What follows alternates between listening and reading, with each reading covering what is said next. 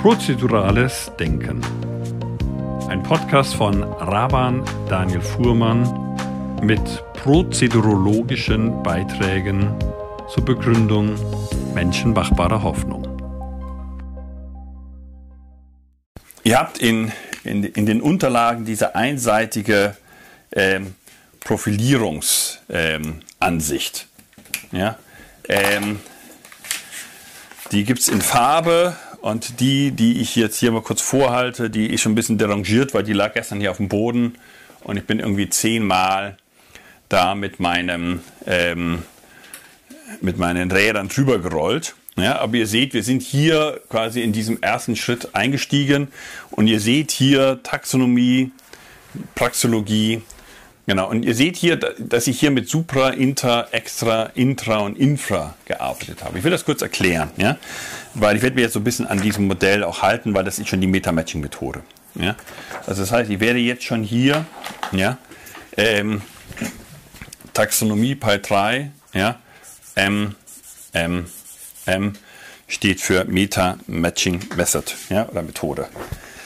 Ähm, ich habe das einfach auf Deutsch genannt, weil mir ist kein vernünftiges deutsches, sexy, quasi also einprägsames Wort eingefallen für matchen, ne, verkuppeln. Naja, also, ja, aber es geht hier darum, ähm, eine Methode entwickelt zu haben, die hilft, das passende Verfahren für meinen konkreten Fall zu haben.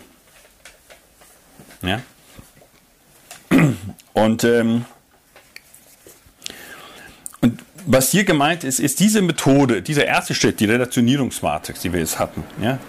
das sogenannte Mapping, ja? Ähm, das dient in erster Linie dazu, ja? erstmal so ganz grob das Ganze einzugrenzen. Ja? Also, ja, Schritt 1, ja.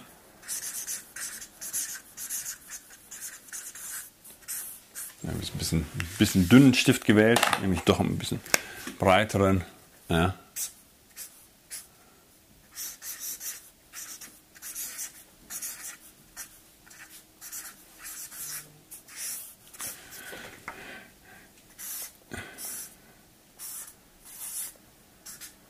So, ich schreibe das nicht nochmal hin, aber das ist der erste Schritt. Ja? Warum? Beim Mapping mache ich letztendlich nichts anderes, wie ähm, ich bei einer Mindmap mache. Ja? Anhand dieser drei Dimensionen, ja, dieser inhaltlichen Was, ja, wer, wie und selbst, ja, sammle ich einfach und schreibe es auf. Ne? Und äh, was ich dann am Ende mir frage, hm, ähm, und ihr seht ja in den Unterlagen handelt es sich primär um ein Fach- bzw. Sachproblem, um einen Akteurskonflikt oder um eine Strategie- und Vorgehensfrage. Und ich würde jetzt hinzufügen, oder um eine Selbstverständnisfrage. Das heißt, der, dieser Schritt, dieser erste Schritt des Mappings, ja, ähm, heißt als allererstes erstmal in so einem, äh, erstmal so eine Art Überblick sich zu verschaffen, ja, anhand dieses, äh, ja, ich werde euch ja nachher mal so ein Beispiel zeigen, wo wir das durchgespielt haben, ja, ähm, jetzt anhand von ähm, Corona, ja, und ähm, Krisengovernance. Und äh, dann sammelt man. man. Man springt auch so ein bisschen herum wie beim Mindmapping. Ja, darf man ja auch springen zwischen den Ästen. Man muss nicht erst nur den einen und den nächsten, sondern wenn einem was einfällt zum anderen, schreibt man das auch gerade auch auf. Ja. Und am Ende aber guckt man sich an und fragt sich, okay, welche dieser Punkte, wo ist wohl aus, die, die, der meiste, in Motto, wo spielt die Musik? Ja? Wo liegt eigentlich ähm, das Problem begraben? Auf dieser Ebene ja, ähm, hätte immer ein Fach- und Sachproblem, das heißt, es fehlt dir die Expertise, die Frage ist unklar, die Experten sind zerschritten und so weiter und so fort. ja. Auf dieser Ebene heißt es, ja, äh, du hast Akteure, die zerstritten sind, die keinen Bock haben mitzumachen, die dagegen sind, großen Widerstand, was auch immer, ja, oder die gar nicht mitmachen wollen, die, das, die desinteressiert sind, die gleichgültig sind. Ja? Und hier geht es darum, dass du keine Ahnung hast, wie du vorgehen sollst. Ja? Oder es soll meinetwegen digital sein, aber du hast keinerlei Zugang dazu. Dir fehlen die Ressourcen, was auch immer. Du weißt nicht, wie du. Ja? Und beim Selbstverständnis ist dir ist selbst deine eigene Rolle nicht klar. Deine Motivation ist nicht klar oder, oder besteht nicht und weiter.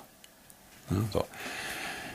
Warum ist es hilfreich? Weil ja, nachher für den nächsten Schritt, und ich zeige euch aber jetzt diesen, dieses etwas vor, umfassendere Vorgehen, weil mit diesem ersten Schritt, mit dieser Meta-Matching-Methode, ja, machen wir erstmal nur so eine ganz grobe, ja, deshalb haben wir das Supra genannt, so ein ganz grobes Eingrenzen. Ja, ein grobes Eingrenzen. So, ja. Und, ähm, und der nächste Schritt, ja, den haben wir hier, das ist noch Teil des Mapping. Haben wir Inter genannt. Ich werde euch nachher eine verkürzte, einfachere Form der Metamatching-Methode darstellen. Ja? Weil wir einfach festgestellt haben, diese ausführlichere, aber ich will euch ja jetzt die Verfahrenstheorie äh, umfassender vorstellen und die Taxonomie auch umfassender. Gesundheit. Und was ich euch hier einzeichnen werde jetzt, ja, die Relationierungsweise habe ich schon erklärt, ja, ist das, was wir nennen den sogenannten Problemlösungszyklus.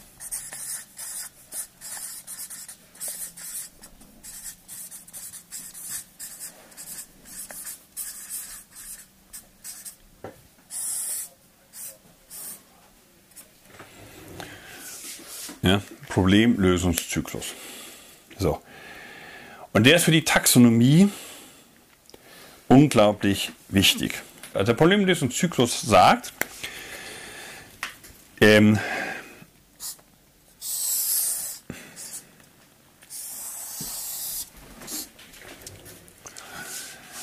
es gibt sowas wie idealtypische Phasen. Ja?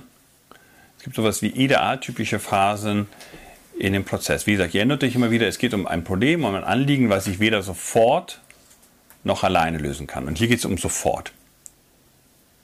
Ja? Also ich, das heißt, ich, mu ich muss, gerade wenn es komplexere Themen sind, eine längere Zeit, ja, vielleicht sogar eine sehr lange Zeit, ähm, hier ähm, mich diesem Thema widmen.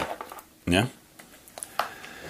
Und das Erste, was euch hier auffällt, ist, dass dieser Zyklus, das ist kein geschlossener Kreis, sondern der ist an zwei Stellen unterbrochen. Warum? weil wir hier grob gesagt von zwei Phasen sprechen. Es gibt eine Phase, ja, äh, da geht es ums Entwickeln.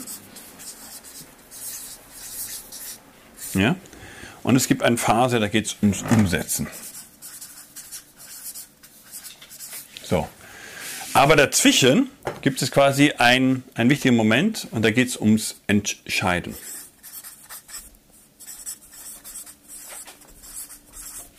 So, und dieses Entscheiden ist nur, nicht nur hier, sondern auch hier unten geht es um ein Entscheiden.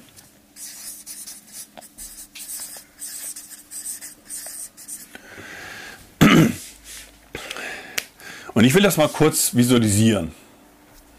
Ja, an einem Beispiel. Hm.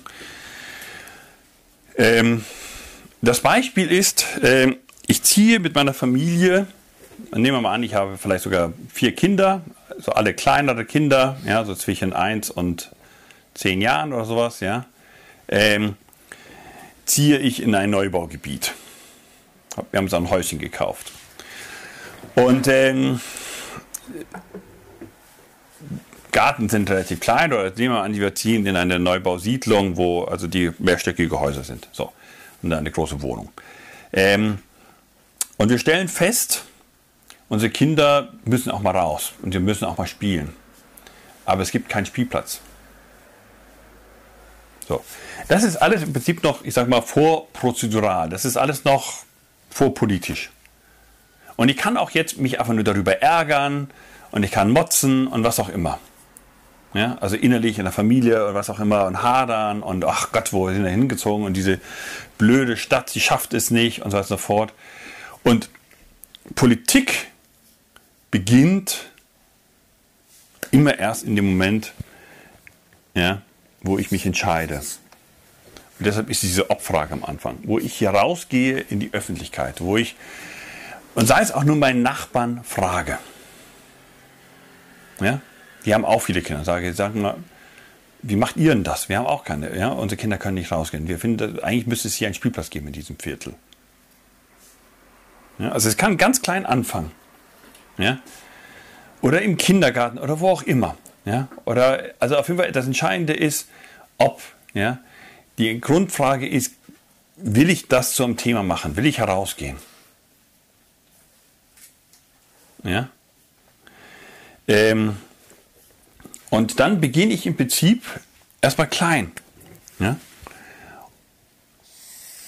Und diese Komplexität kann sich da aber dann öffnen. Ja? Und wir unterscheiden jetzt hier ähm, verschiedene ähm, Phasen. Ja? Und diese erste Phase nennen wir aktivieren.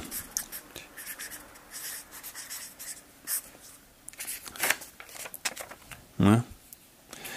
Ich selbst muss mich aktivieren, aber ich muss natürlich auch andere aktivieren. Nehmen wir mal an, ja, man gründet eine Initiative. Nicht als Verein, sondern einfach nur eine Initiative. Ja, hat einen WhatsApp-Verteiler und tut sich mit anderen zusammen. Ja, so. Über die Nachbarschaft, über den Kindergarten, was auch immer.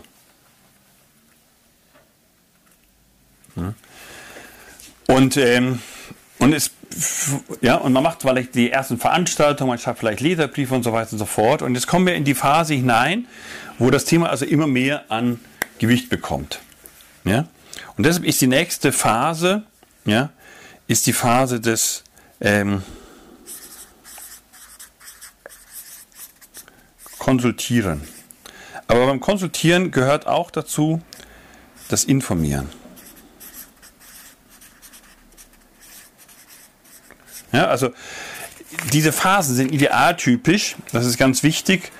Und ähm, man kann natürlich auch vier oder fünf oder sechs Phasen. Wir haben einfach mal der Einfachheit halber damals gesagt, wir machen auf jeder Seite nur drei Phasen.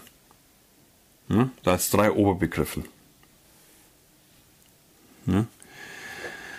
Also das heißt, warum? Weil jetzt haben wir, beim Aktivieren ist quasi das Wer die zentrale Dimension. Da spielt man in erster Linie auf dieser Ebene.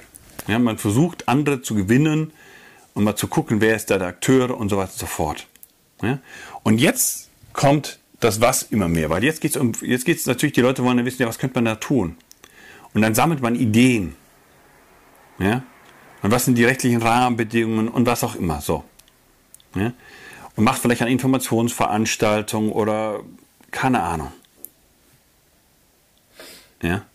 Ähm, und Nehmen wir mal an, man ist hier erfolgreich, ja, man, man, man, man kommt in Kontakt irgendwie mit dem Stadtrat, ja, das, ähm, eine, eine, ein, ein Stadtrat oder zwei Stadträte wohnen in diesem Viertel oder irgendjemand kennt jemanden, weil er in der Partei unter, äh, aktiv ist und man, konsult, man sitzt an eine Partei ran oder man hat einen Leserbrief geschrieben und wird daraufhin ja, von einer der Fraktionen angesprochen, was auch immer. Ja, so.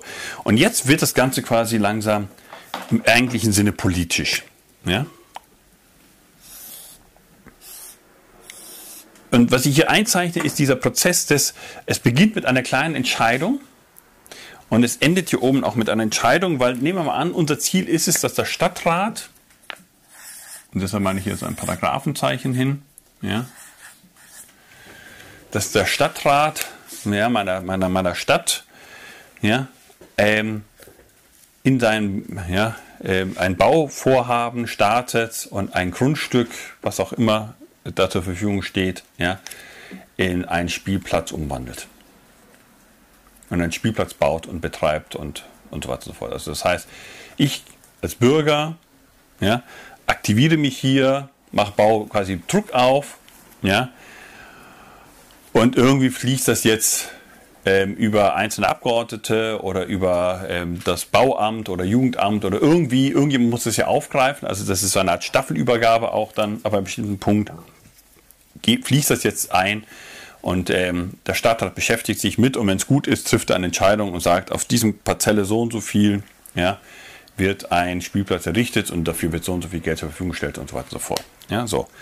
Und ähm, diese Phase wird normalerweise auch, also es gibt Policy äh, Circle Modelle, das ist jetzt nicht ganz identisch, aber so ein bisschen angelehnt. Ja. Aber es gibt eine ganze Fülle, vielleicht so, also ganz viele Ansätze ähm, ja, in der, in der in, in Gestaltansätzen, in systemischen Organisationsentwicklungsansätzen und so weiter und so fort. Man arbeitet sehr häufig mit solchen Zyklusbildern. Manche fangen oben an und, ja, und was auch immer. Ja. Ähm, es gibt die Theory U, da ist das quasi eine Art U. Ja. Äh, wenn er feststellt, diese zwei äh, Hälften sind eigentlich auch nichts anderes wie eine S-Kurve. Ja. Ähm, ja ähm, ein Halbkreis, noch ein Halbkreis, ergibt auch eine S-Kurve, wenn man das anders quasi auseinanderklappt, könnte man sagen. Ja? Ähm, und ähm, formulieren. Ja. So, die letzte Phase bevor es zu einer Entscheidung kommt, ist, man muss jetzt irgendwie etwas formulieren. Man muss jetzt einen entschlussfertigen Text produzieren.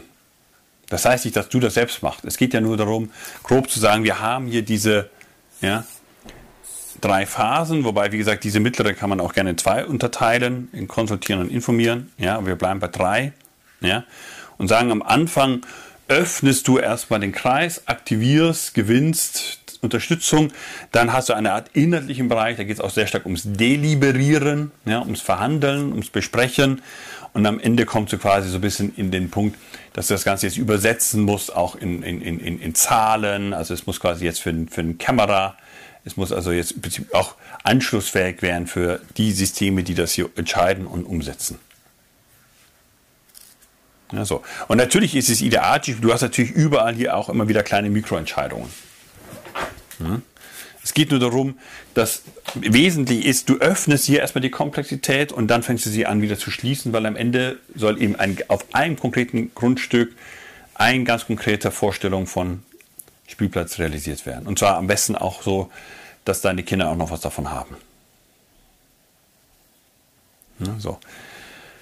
Und jetzt hat also der Stadtrat das entschlossen, beschlossen. Ja? Also jetzt ist quasi hier ja, ähm, ja, das verabschiedet, Parzelle so und so viel, Grundstück wird jetzt gebaut. So, und jetzt beginnt im Prinzip so ein ähnlicher Prozess, wie den wir auch eben schon hatten, nämlich auch ein Prozess, der erstmal Komplexität erhöht und dann die Komplexität reduziert.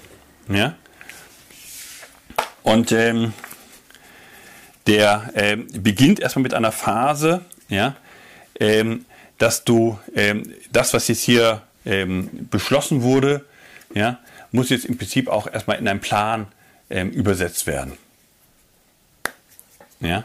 Ähm, warum? Weil, also das ist jetzt ein bisschen idealtypisch. Normalerweise ist natürlich schon alles mehr oder weniger fertig. Ja? Ähm, aber wir nennen das Elaborieren.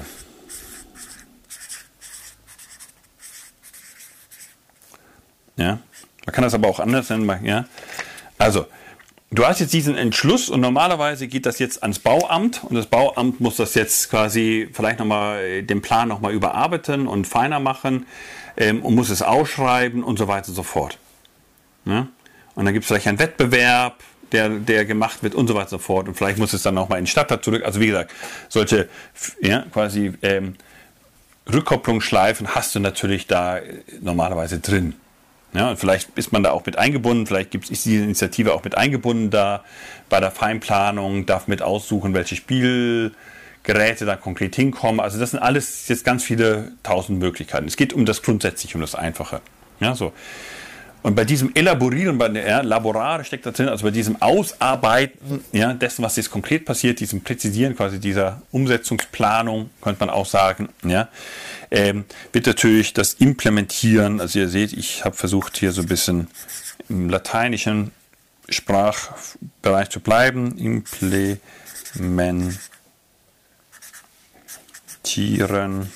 ja. Jetzt wird es umgesetzt, realisiert ja, könnte man auch sagen. Implementieren. Ja. Implementieren deshalb, weil ja, diese Entscheidung die ausgearbeitet wurde, jetzt einfach im Prinzip idealtypisch gesehen nur noch exekutiert wird. Ja?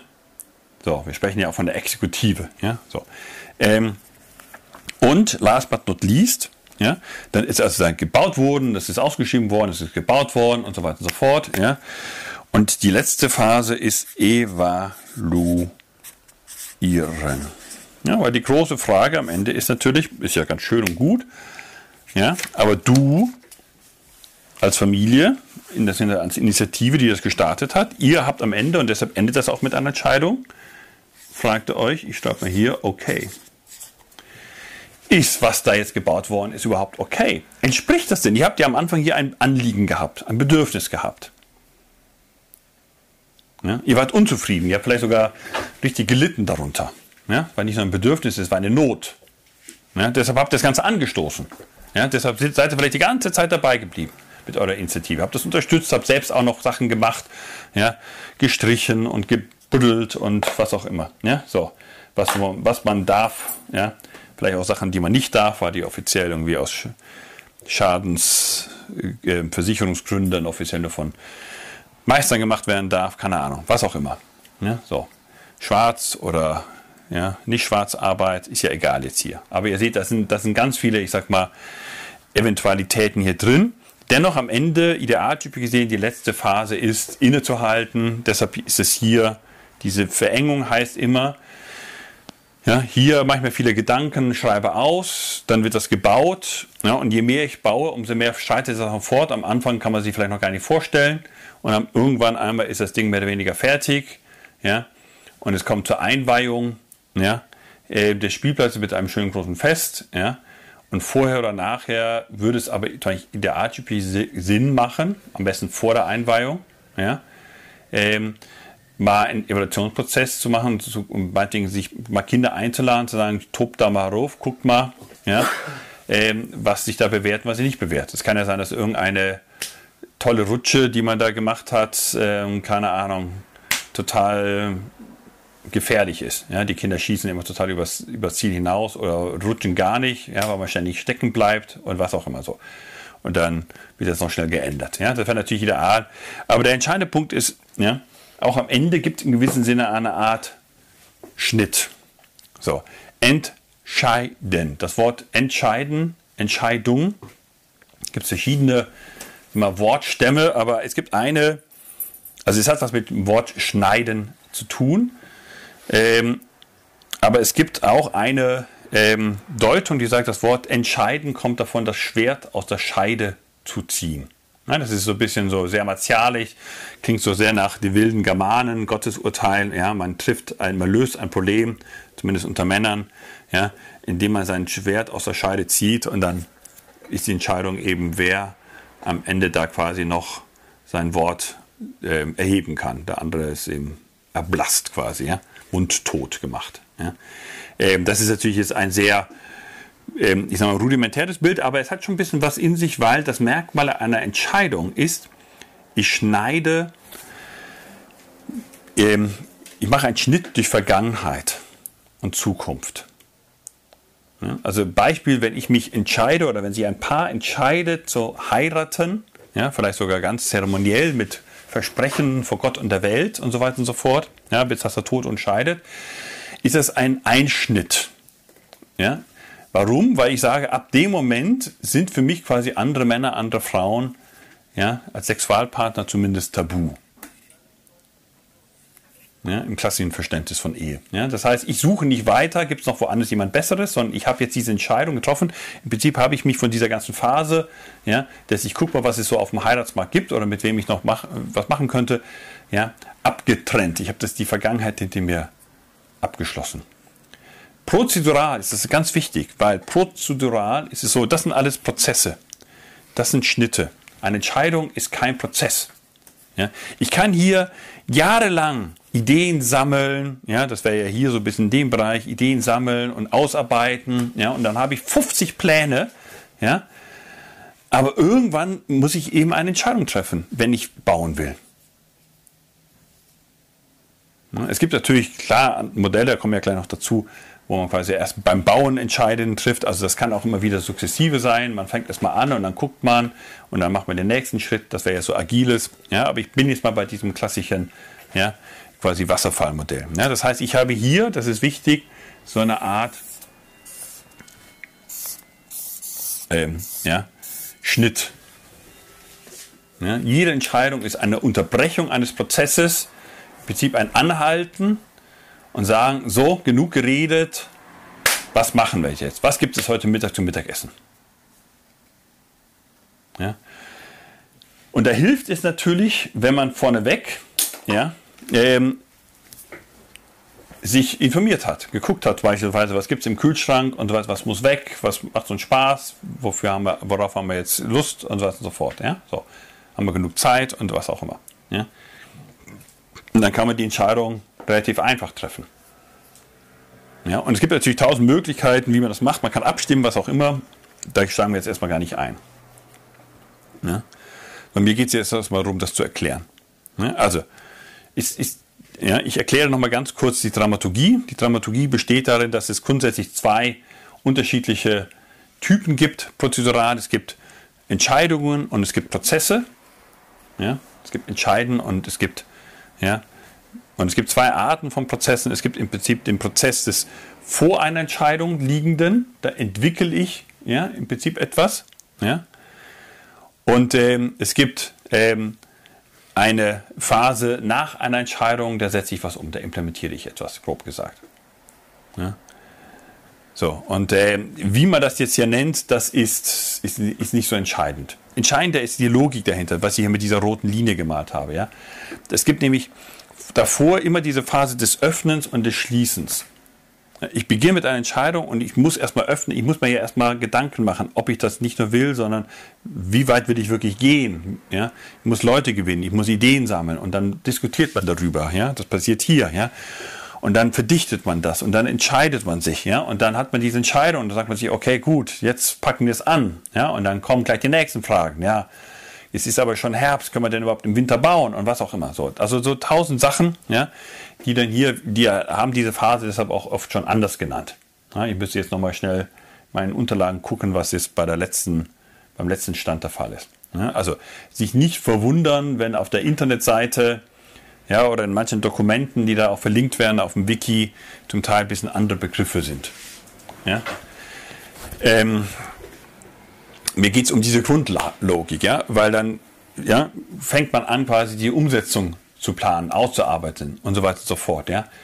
Ähm, und dann setzt man das um, vielleicht setzt man das gemeinsam um, vielleicht vergibt man aber alles nach außen. Ja. Ähm, und das kann auch ewig lang dauern. Und man kann auch sein, dass man bei der Umsetzung feststellt, die haben ja ganz wichtige Sachen übersehen und dann geht man wieder zurück. Ja, dann macht man so eine Art, ja, quasi ja, Rückkopplungsschleife. Ja. Ähm, Re-Entry nennt man das, ja. Tritt nochmal zurück in den Prozess ein und so weiter und so fort, ja. Und es gibt aber eine Phase, wo man dann hoffentlich immer mehr das Ding abschließen kann und irgendwann abschließt und sagt so, ja, jetzt ist gut und es ist gut, da nochmal anzuschauen und es ist gut auch zu feiern. Ja, also es gibt ja in vielen Kulturen, Kontexten diese, ähm, ja, diese sogenannte Erntedankfeier. Ja, Ne? Dass man sagt, wir feiern das jetzt auch. Ja, wir weihen das ein, machen nicht großes Fest und so weiter und so fort. So. Es kann aber auch sein, dass man hier feststellt, es gibt eigentlich keinen wirklichen Grund zu feiern, weil das Ding ist einfach total Mist. Ja? Da hat die Stadt etwas gebaut, äh, das entspricht gar nicht den Bedürfnissen von Kindern. Ja, weil man sich nur aus lauter Schadenersatzansprüchen ja, ähm, und was auch immer für pädagogische Sondervorstellungen, die jemand hatte, ja, oder man hat sich irgendwie über den Tisch ziehen lassen oder irgendjemand am Stadtamt korrupt und man hat irgendwelche Sachen hingestellt, die, die irgendwie total ungeeignet sind. Ja, so. Ähm, und dann ähm, kann das sein, dass man quasi sich dann die Frage stellt, mache ich das nochmal, ob. Ja? So. Das ist der Weg, ja, ähm, der eigentliche politische Weg. Der eigentliche politische Weg wäre, ich versuche, ja, den Gesetzgeber, ja, Stadtrat, ja, Kreistag, ja, ähm, Landtag, Bundestag, wer auch immer, ja, wer der Gesetzgeber ist, Ich versuche den quasi zu erreichen und dazu zu bringen, dass er bitte mein Problem löst. Darum geht es ja. Ich habe hier ein Problem. Als Person, als Institution, als Verband, was auch immer. Ja? Als Gewerkschaft. Und ich versuche irgendwie jetzt hier, und deshalb gibt es Lobbyismus. Lobbyismus ist im Prinzip nichts anderes, wie man sitzt schon gleich hier oben und formuliert ja, mehr oder weniger schon den Mitarbeitern im, in den Ministerien ja, oder in den Ausschüssen ähm, quasi entscheidungsreife Vorlagen. Gibt es ja immer wieder Beispiele, dass man nachweisen kann, dass wesentliche Textteile eines Gesetzes von irgendeinem Verband ausgearbeitet wurden. Ja, das kann man auch positiv sehen, ja? Ähm, man kann es aber auch natürlich auch kritisch sehen. Ja? So. Ähm, aber hier oben wäre quasi Lobbyismus eigentlich. Also wir könnten jetzt das relativ ausführlich durchgehen. Ja? Und, ähm, aber ich will noch ein, ein, eine, eine, eine letzte Kurve hier einzeichnen, die in Unterlagen auch drin ist natürlich, sonst würde ich das ja nicht machen. Und die ist, ich kann ja auch feststellen im Laufe dieses Prozesses hier, ja,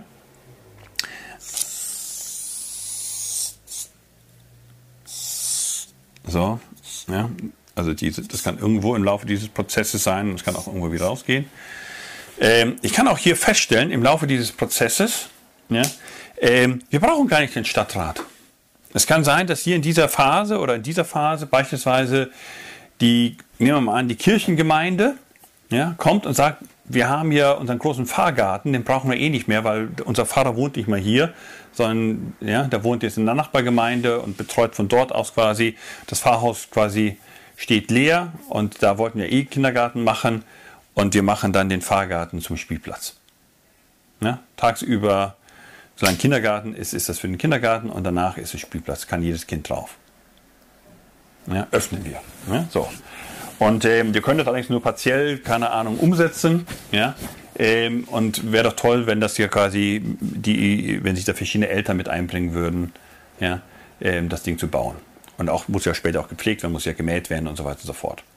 So. Und dann hast du ein wunderbares Beispiel für das, was man heute bürgerschaftliches Engagement nennt. Ja?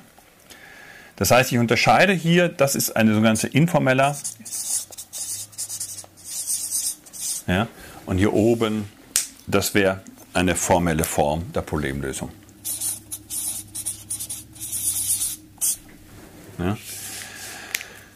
Auch hier trifft man natürlich auch Entscheidungen, aber das meistens Prozesse, wo die Entscheidungen so laufend sind. Ja, ähm, und wo vielleicht auch wichtige Sachen, keine Ahnung, ja, man fängt erstmal an, da was zu bauen und irgendjemand organisiert dann, wer weiß wo, irgendwo eine Schaukel und ein anderer ja, organisiert irgendwann einen Sandkasten und so wird so langsam, entsteht ein, ein, ein über die Jahre ein, ein Spielplatz, ja, und dann kommt irgendwie, weiß ich was, ähm, und vielleicht arbeitet man auch mit der Kommune zusammen, dann wäre das so Public-Private Partnership, ja, ähm, dann würde die Kommune zum Beispiel ähm, der Stadtrat sagen, pass auf, wir finden die Idee gut, wir unterstützen das.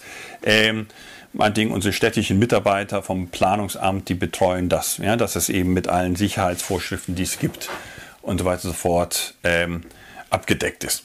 Ja. Das gibt es relativ immer mehr. Das sind diese Public-Private Partnership ja, Beispiele. Ja. P, P, P. Ja. Also das heißt, diese zwei, diese formellen und informellen Prozesse können auf vielfältige Art und Weise verwoben sein. Ja? Oder das Grünflächenamt ja, ähm, räumt den Müll weg und so weiter und so fort. Ja? So, aber es ist ein privates Grundstück, das gehört weiter nach der Kirche. Es ist überwiegend gebaut worden ja, von privater Initiative und wird beispielsweise im Prinzip rechtlich betreut ja, von Seiten der Stadtverwaltung.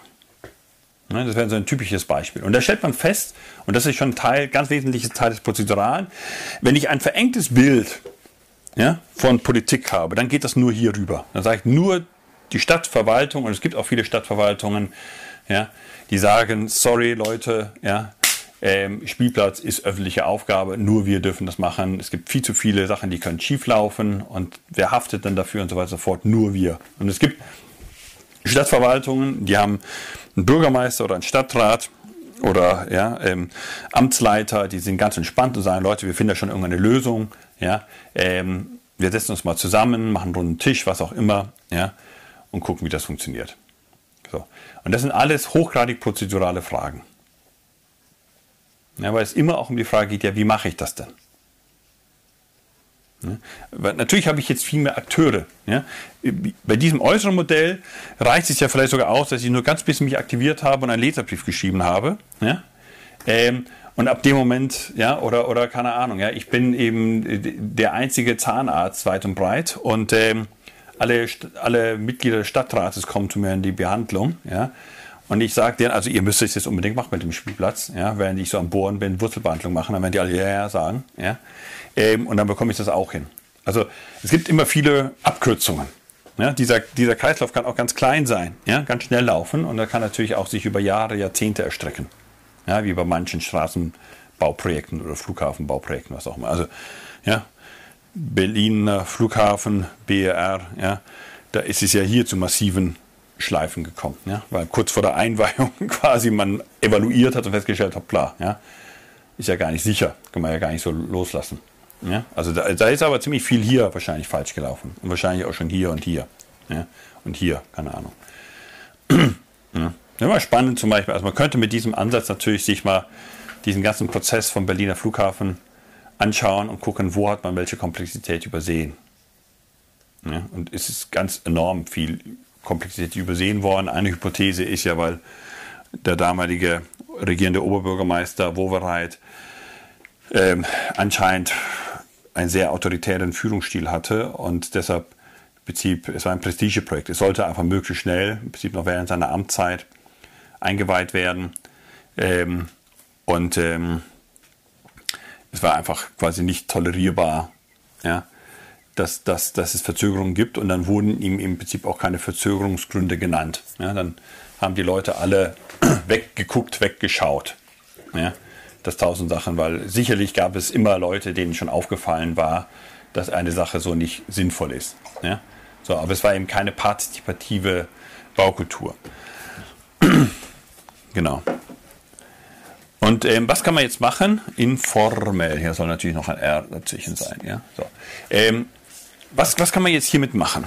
Ja, also die Taxonomie dient ja dazu, äh, zu gucken, auch wie rede ich über Verfahren. Also nicht zu gucken, sondern wie kann ich über Verfahren sprechen. So, und hier oben kann ich schon, weil ich kann sagen, es gibt Verfahren, es gibt Methoden, ja, die sind in erster Linie der inhaltlichen, zur inhaltlichen Bearbeitung da. Ja? Es gibt ähm, Methoden, die dienen in erster Linie für die Akteure, also eigentlich Mediationsverfahren. Ja? Da geht es meistens mehr darum, dass ich hier zerstrittene Parteien habe. Ja? Es gibt Methoden, die dienen mehr zur Planung von, von, von Prozessen. Ja, das sind diese ganzen agilen Ansätze beispielsweise. Und es gibt natürlich Methoden und Ansätze, die dienen in erster Linie darum, beziehungsweise sagen, diese Selbsterklärungsverfahren, ja? Coaching, Mentoring. So. Und auch hier, ich kann, ja, und das mache ich normalerweise auch in Trainings, ich kann hier zu jeder, die, ich kann quasi, so, und so bauen wir, ist das ja auch aufgebaut, ja, also in der, die, es gibt ja diesen Software, die wir dann entwickelt haben, diesen Toolpool und die funktioniert natürlich nach dieser Logik, ja, und ich habe selbst auch mal für eine Kommune ähm, hier im Südwesten äh, meinen Auftrag bekommen, so eine quasi Beteiligungssatzung mit aus, ausarbeiten zu helfen. Und da sollte unter anderem festgelegt werden, dass in jede Vorlage, ne, in jede Vorlage, die vom, von, vom, von der Verwaltung in den Stadtrat geht, ja, dass er darüber entscheidet, soll immer auch so eine Art Feld drinstehen, macht Beteiligung Sinn ja, oder nicht und wenn ja, ähm, welche Art von Verfahren. Und dann haben wir zum Beispiel, und der Oberbürgermeister wollte unbedingt sowas wie Standardverfahren. Er wollte im Prinzip das, das, das schon Empfehlungen gegen welche Verfahren, was natürlich schwierig ist, weil wir haben tausende von Verfahren. Aber wir haben dann für jeden dieser Bereiche immer so die, die wichtigsten Verfahren, immer so den, den, den, den Klassiker oder den, das ein Verfahren herausgesucht, was man, was so ein bisschen so eine Art Prototyp ist, womit man sehr viel abdecken kann. Ja. Und das ist zum Beispiel, ich will noch mal ein paar Beispiele nennen, ja, ähm, im aktivierenden Bereich, der Name sagte schon, es gibt, es, es gibt aktivierende Beteiligungsverfahren. Ja, es gibt eigentlich die sogenannte aktivierende Befragung. Da gehe ich im Prinzip raus. Ja, das merkt man von diesem Verfahren, in diesem Bereich ist meistens, dass ich raus muss. Ich muss quasi zu den Leuten hin, ich muss mich mit den Leuten unterhalten, die ich erreichen will. Ja? weil viele kommen eben nicht. Wenn ich quasi ähm, im Gemeindeblättle oder auf Facebook eine Einladung schicke und sage, hier, dann kommen, man sagt dann die üblichen Verdächtigen. Das sind meistens die Leute, die sich schon sehr engagiert sind, aber die Marginalisierten, ja, die politisch Fernen, die kommen da nicht. Da muss ich zu denen hin. Ja? Ähm, also wenn ich muslimische Frauen erreichen will, dass sie an einem Beteiligungsprozess, einem Konsultationsprozess beispielsweise teilnehmen, dann macht es Sinn, wenn ich äh, muslimische äh, Frauen habe, die das übernehmen. Die sagen, ich gehe da mal raus, ich gehe in meine Community äh, hinein und ich erkläre denen, warum das wichtig ist, dass man da mitmacht. So, und wir überlegen, wie wir Workshops so machen können, dass auch, ja, meinetwegen sehr religiöse muslimische Frauen daran teilnehmen können. Ja. Äh, mit Burka vielleicht und was auch immer so.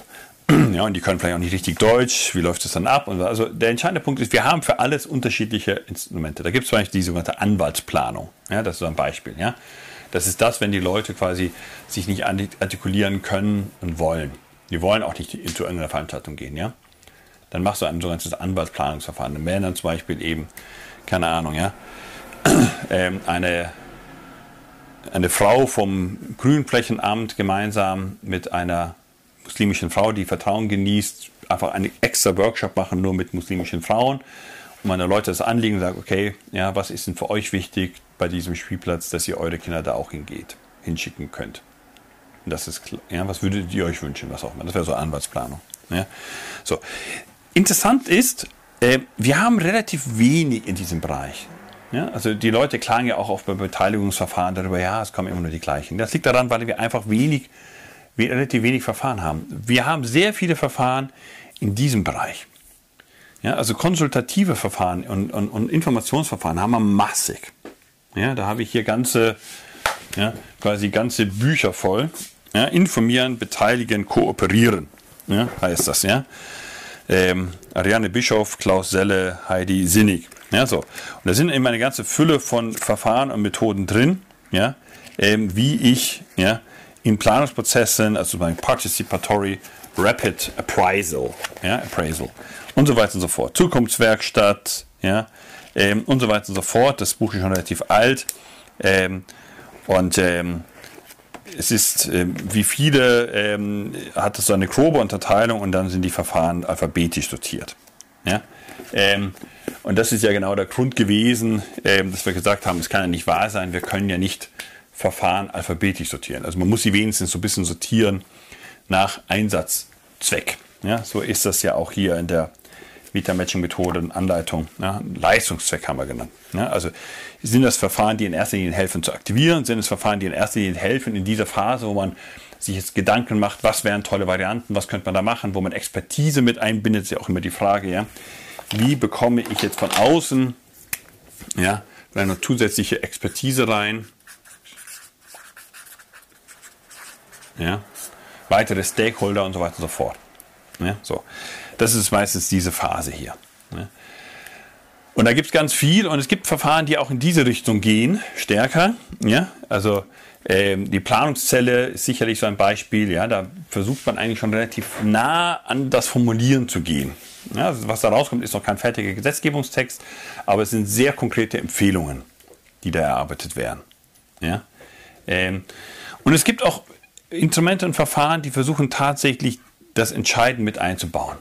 Ja, die Future Search Conference ist so ein Verfahren. Ja? Da ist das Ziel eigentlich, ja, wobei das mehr hier so in dem Bereich wäre, ja, also es ist natürlich der Stadtrat nicht, der entscheidet, aber ja, aber das ist eigentlich ein Verfahren, da hat man alle Stakeholdergruppen drin, also auch Vertreter des Stadtrates. Ja, und wenn es gut läuft, hat quasi der Stadtrat in gewissem Sinne schon so eine Art kleines Go gegeben. Ja. Ähm, man nennt das auch Soft Law Agreement, also der Stadtrat ja, sagt vorab, macht mal. Und ähm, wenn ihr, und das, was rauskommt, das werden wir ähm, wir versprechen es, dass wir das in unsere Entscheidung einbeziehen werden. Also wir werden das wirklich ernst nehmen. Wir haben das ja auch in Auftrag gegeben. Wir wollen ja auch wirklich eine Lösung haben. Wir sind da auch eigentlich relativ offen. Ja. Aber wir geben natürlich, wir können natürlich jetzt nicht komplett die Zuständigkeit abgeben. Ja. Ähm, wobei auch dafür gibt es Beispiele. Und ähm, wenn wir aber entscheiden, werden wir danach auf jeden Fall begründen, warum wir so und nicht anders entschieden haben. Das heißt, ja, diese Begründung geht quasi zurück und die Initiative oder wer auch immer können dann immer noch nachvollziehen oder die Bürger, die da teilgenommen haben an diesem Beteiligungsprozess, können dann immer noch entscheiden und sagen, okay, können nachvollziehen, ja, äh, da haben wir bestimmte Sachen übersehen oder aber, äh, nee, also das sehen wir ganz anders. Ja? Und dann machen sie quasi nochmal einen neuen Prozess. Ja, also, und da gibt es ja diese ganzen Ansätze mit ähm, Bürgerinitiative, Bürgerbegehren, Bürgerentscheid und so weiter und so fort. Also ich könnte jetzt hier ja, eine Tool School beginnen ja, und dann würden wir uns zu jedem dieser Bereiche Verfahren anschauen und die Verfahren auch sehr intensiv anschauen. Und dann werden wir feststellen, es gibt sehr viel, aber es gibt insbesondere viel.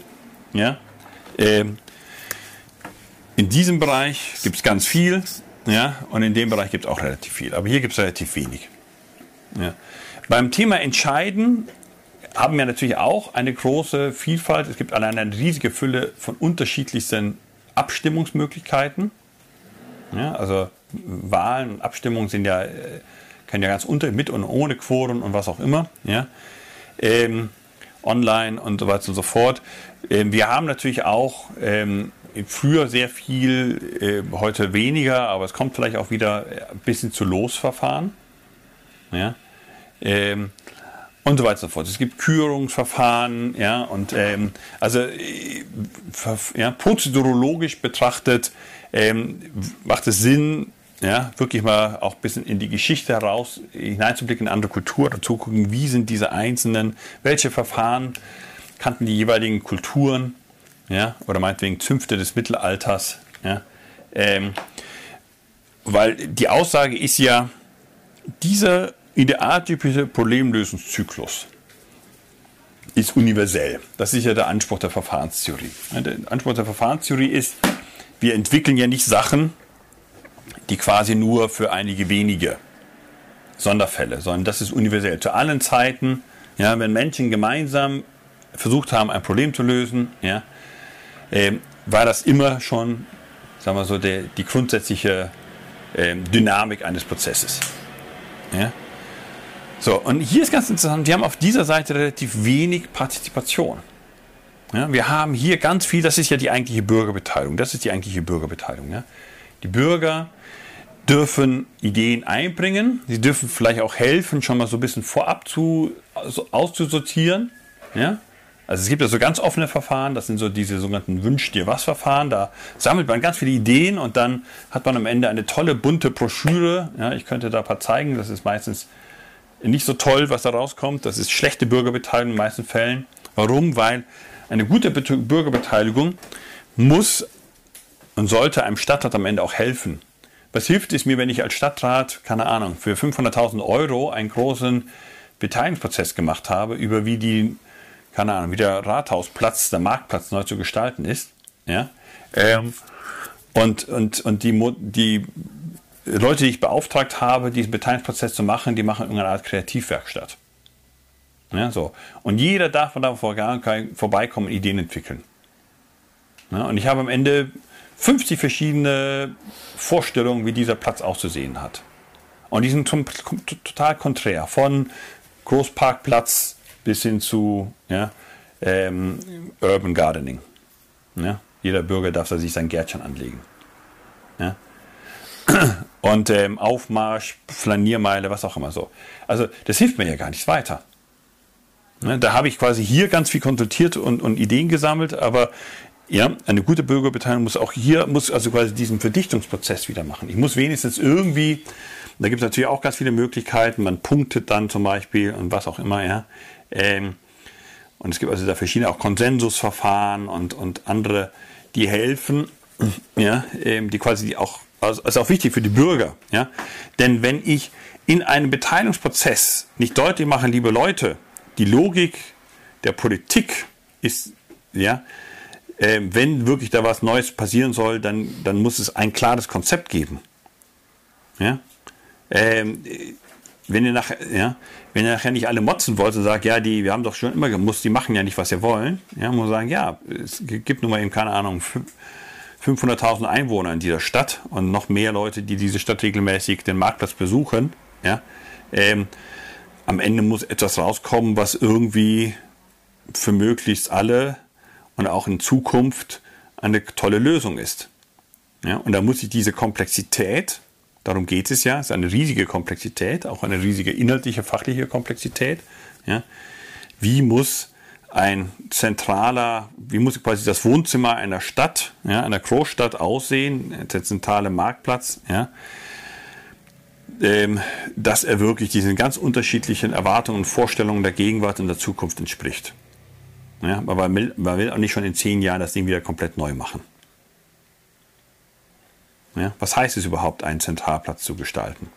Und so weiter und so fort. Ja, da gibt es viel Expertise, viel Wissen, ja, was man mit einbinden kann und so weiter und so fort. Genau.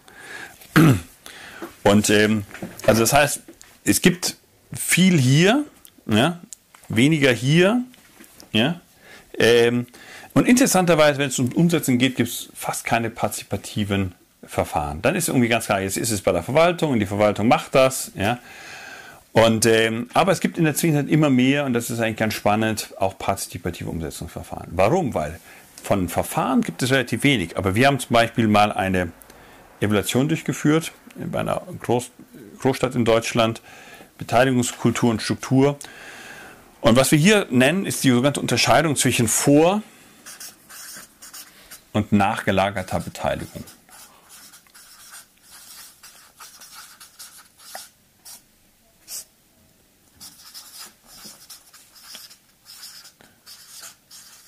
Ja?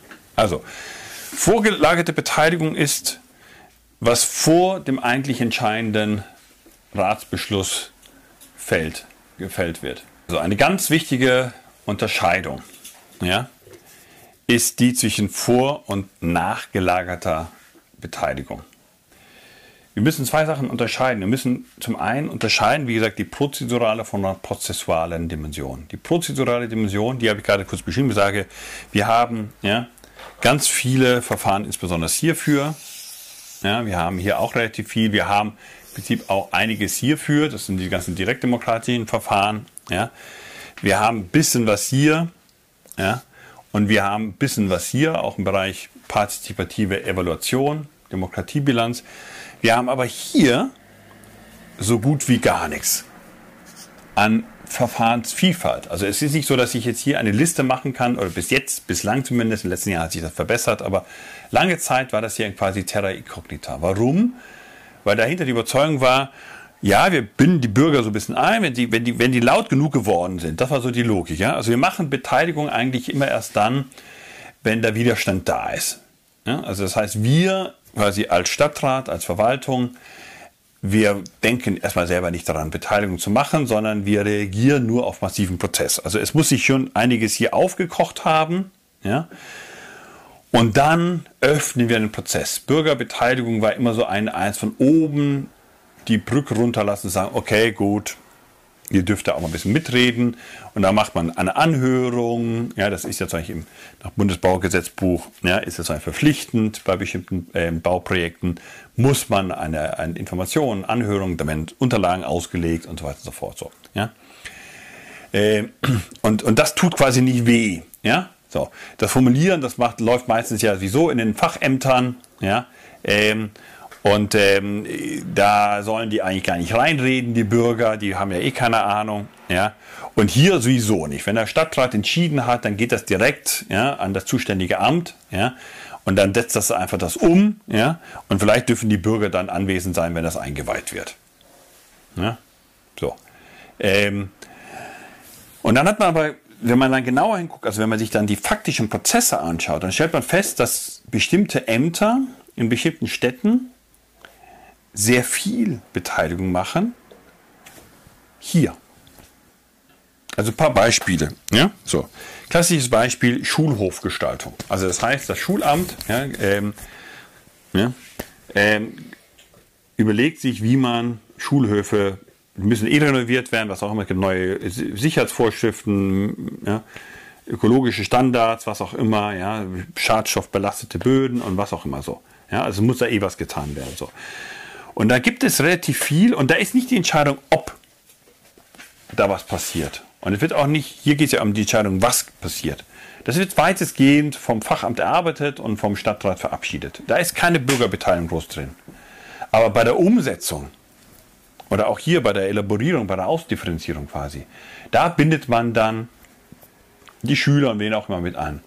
Das ist oft dann aber natürlich keine grundlegende, da wird nicht was, ja, sondern geht es dann eher um die Frage, welche Art von Bänken wollt ihr denn lieber haben? Ja? Also, dass da Bänke hinkommen und wieder grundsätzlich eins, und dann sagt man eher, okay, wir können aus Metall oder aus Holz und was auch immer und dann kommt dann der Hausmeister, wird damit einbezogen, wer auch immer. Also ich spreche ja auch ganz bewusst, vielleicht ganz wichtig, ich unterscheide auch so ein bisschen zwischen Bürgerbeteiligung und Beteiligung und ich rede hier in erster Linie von Beteiligung. Ja? Weil es geht ja darum, die Komplexität, also den Hausmeister mit einzubeziehen, ist jetzt nicht klassische Bürgerbeteiligung. Ja? Klassische Bürgerbeteiligung würden wir verstehen, wenn er die die, die, die Schüler, also bei Bürgerbeteiligung, also Bild, man bindet die Laien ein. Ja, die Schüler und die Eltern, wobei, wenn es um Schulhof geht, sind die ja keine Laien, weil die das sind ja diejenigen, die es am ehesten nutzen, beziehungsweise dann die Hosen wieder flicken dürfen, die kaputt gehen, weil der Asphalt eigentlich super rau ist. Ja, und jedes Mal, wenn man hinfliegt, ist danach entweder das Knie kaputt oder die Hose. Ja, oder beides. Ja. So ein Schulhof hatten wir zum Beispiel. Ja.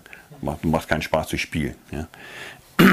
Und ähm, also das ist, oder ein anderes Beispiel ist auch, ähm, oft wird in der Zwischenzeit, wenn man beispielsweise ähm, Straßengestaltung macht in, in, in sehr intensiv genutzten Straßen, also Einkaufsstraßen zum Beispiel, ja, bindet man die lokalen Gewerbetreibenden mit ein.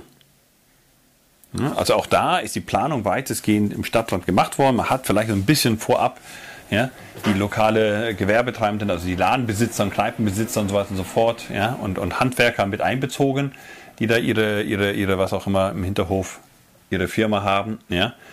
Aber da geht es natürlich auch so ein bisschen um Baustellenmanagement im Sinne von Zeit, dass man sagt, okay, hier, wir müssen da mal eine Woche lang komplett zumachen oder ein paar Tage mal zumachen, weil was auch immer, anders geht das nicht.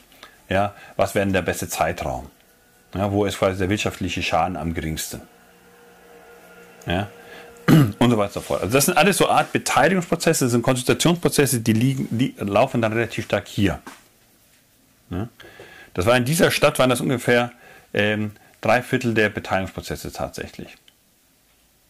Ja? Also rein quantitativ. Also prozessual, wenn man sich mal die faktischen Prozesse anschaut, ja, prozedural waren die relativ, gab es ja keine große Auswahl von Verfahren. Ja, bei den Schulgestalten hat man immer das gleiche Verfahren genommen, aber das eben 50 Mal. Ja, so. Und ihr stellt auch fest, das sind dann zum Teil relativ niederschwellig. Also beispielsweise bei diesen Baustellen, ja, quasi man könnte sagen partizipatives Baustellenmanagement, ja, ähm, da hat man einfach einen Container hingestellt, ja, auf diese, diese quasi vielbefahrene Einkaufsstraße. Ja, so. Und da, und da gab es dann extra eine Art, ich sag mal, Streetworker, war natürlich was anderes, ja, ähm, oder ich glaube sogar zwei. Und die waren dann auch ständig sowas wie die Schnittstelle, die personalisierte Schnittstelle zwischen den Anwohnern ja, und, der, und, den, und den Baufirmen. Ja, wenn ich irgendein Anliegen hatte, muss ich nicht quasi meinen, die Bauarbeiter vor der Tür zusammenscheißen, weil die können eh nichts dafür. Ja? Warum das Wasser bei mir jetzt gerade nicht funktioniert, ohne dass man es angekündigt hat und ich habe irgendwann im Tag, wer weiß was, ja? Wichtiges, ja? Wo ich das Wasser brauche. Ja? Ähm, sondern man versuchte das so ein bisschen zu koordinieren. Ja, machte dann seine Informationsveranstaltungen und was auch immer. Also da gibt es schon einiges Prozedurales auch. Man kann heute auch mit Internet natürlich ganz viele Sachen machen und alles Mögliche. Ja, also ihr seht, mir geht es jetzt gar nicht darum, jetzt gleich immer die einzelnen Verfahren, Methoden anzuschauen. Das ist natürlich dann die Ebene, die, sagen wir, prozedurologisch, also verfahrenstheoretisch natürlich wirklich spannend ist, sich reinzuschauen, was konkret läuft da jetzt. Ja? Und ich stelle auch fest, es geht jetzt nicht immer darum, oh, jetzt riesige große Beteiligungsprozesse zu machen, wo irgendwie in einer großen Halle irgendwie da 500 Leute sind, ja, und drei Tage lang mit ganz vielen bunten Zetteln was auch immer machen. Ja. Ähm, die einfachste Art der Beteiligung ist immer noch ein Gespräch unter vier Augen, sechs Augen, was auch immer. Ja, Telefonat oder was auch immer. Ja, eine, eine, ja also das ist, es gibt ganz viele Formen. Ja, wenn ich als ein Stammtisch ist auch ein Beteiligungsformat. Ja, wenn ich als Stadtrat regelmäßig an Stammtische gehe oder was auch immer oder Bürgersprechstunde habe. Das sind alles beteiligungspartizipative Formate. Ja?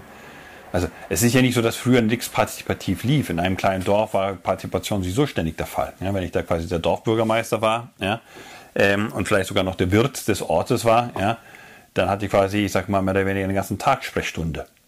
Ja, weil die Leute ja immer zu mir kamen und ich bekam ja auch immer mit, was gerade läuft im Dorf. Also zumindest von den Leuten, die in die Wirtschaft kamen. Gut, das ist also jetzt hier dieser Problemlösungszyklus. Ja? Und äh, wie wendet man den an? Man wendet den an. Ja, also es geht, ich will jetzt mal erstmal aus der Perspektive von, äh, wie rede ich über Verfahren? Ja, weil das ist ja die, die, die, die, die Grundidee der Taxonomie. Ja? Das Bild, ich habe ganz viele Werkzeuge in meinem Koffer und hier kann ich das wirklich so machen, im wörtlichen Sinn des Wortes. Ja? Ich habe hier äh, quasi auch ein, ein, ein, so eine Art Zettelkasten, da habe ich 60, 70 Standardverfahren drin. Ja? Und wenn ich einen Kurs gebe, dann habe ich das natürlich auf ganz groß. Ja? Und, dann, und dann pinnt man die mal so hin mit den Studierenden. Ja, und sagt, okay, ja, wo passt welche Verfahren wohl hin? Also man kann hier sortieren. Man kann sagen, okay, Stichwort Anwaltsplanung, ja, wo würde es hinpassen? Und dann, ah ja, es passt wohl am ehesten hier hin. Ja, Planungszelle, ah, es passt wohl am besten hier hin. Ja, Demokratiebilanz, passt am besten hier hin. Ja, Scrum, Kanban, andere agile ja, Projekt, ähm, Governance, Projektmanagement, Verfahren, aha, aha, passen am besten wohl hier hin. Ja, also das ist der Punkt. Wir haben da in der letzten Zeit auch hier in diesem Bereich neue Entwicklungen. Ja, und die haben sehr viel zu tun mit einem zweiten ähm, Unterscheidungsmerkmal, was hier bei ja, äh, Teil von Inter beim Mapping ist. Ja. Und ähm, ich hatte das vorhin quasi ähm, ja. Und das ist hier der Zeithorizont.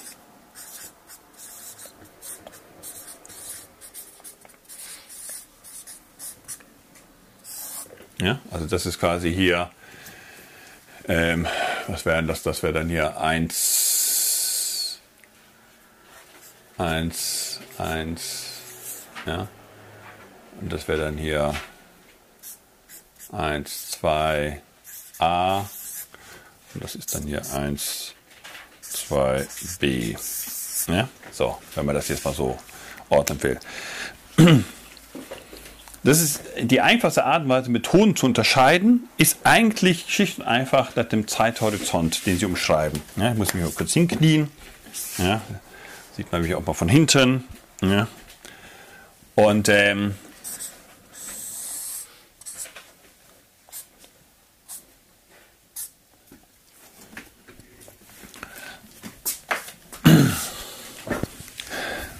das ist sehr kurz, das ist sehr lang. Und ähm, also ich habe bei der Definition gesagt, das Verfahren im engeren Sinne, so wie wir sie hier verwenden, in der, in der Verfahrenstheorie konzentrieren wir uns auf wirklich verschriftlichbare quasi Methoden und Verfahren. Ja, also wo ich eine Anleitung, eine Anleitung aufschreiben kann. Ja, wo ich eben ja, in, in, in ein Buch quasi das aufnehmen kann und sagen kann, ja, ähm, wenn dann, ist hier zum Beispiel, ja, Change Handbook, ja, ähm, beispielsweise, ja, ähm, das, sind, das kommt jetzt mehr aus der Organisationsentwicklung, ja, und das sind also ganz viele ähm, ja, ähm, Verfahren drin, ja, Search Conference und so weiter und so fort, ja, und da ist übrigens auch im Vorwort ist auch ein ist auch meine Metamatch-Methode so kurz mal beschrieben worden, ja, ähm, weil die Autoren, das war die zweite Auflage, da hatte ich denen geschrieben und gesagt, ist ja ganz schön, ähm, dass ihr so ein tolles Buch habt, aber ähm, wie kann ich denn wissen, wann ich welche Methode wir anwenden? Und dann habe ich gesagt, super toll, tolle, tolles Argument, schick uns doch mal auf Englisch die Kurzbeschreibung, dann kommt das hier vorne gleich ins Vorwort rein, ja, damit die Leute ja, quasi nicht nur eine ganze Fülle von Verfahren haben, für Change Management Prozesse in diesem Fall, sondern auch ähm, überlegen können, so ein bisschen, wann wende ich welche wie an. Ja, so. Und ähm, ja, und was zum Beispiel in diesen und anderen oft verwechselt wird, ist, man wirft alle möglichen Prozeduren, Verfahren, ja, ich verwende jetzt folgenden Prozeduren und Verfahren mehr oder weniger synonym, ähm, und das schmeißt man so ein bisschen zusammen. Ja? Ähm, und ähm, aber was man, was man machen kann, man kann eben, wie gesagt, Anleitungstexte, deshalb sagen wir auch, sind Verfahren, Prozeduren, sind Präskriptionen, sind Programme, sind ja, Vorschriften, weil ich das eben verschriftlichen kann. Ähm, und die, ähm, es gibt einen Zeithorizont, ja, äh, der kürzeste, das sind, wir nennen das sogenannte Methoden. Und da geht es um Sekunden und Minuten. Also das heißt, die Einheit, in der im Prinzip diese Prozedur beschrieben wird, ist in Sekunden und Minuten. Ja? Also klassischerweise sind das Moderationsmethoden. Ähm ja, gut. Also das, das ist mal was ganz anderes, aber das passt auch so ein bisschen daran.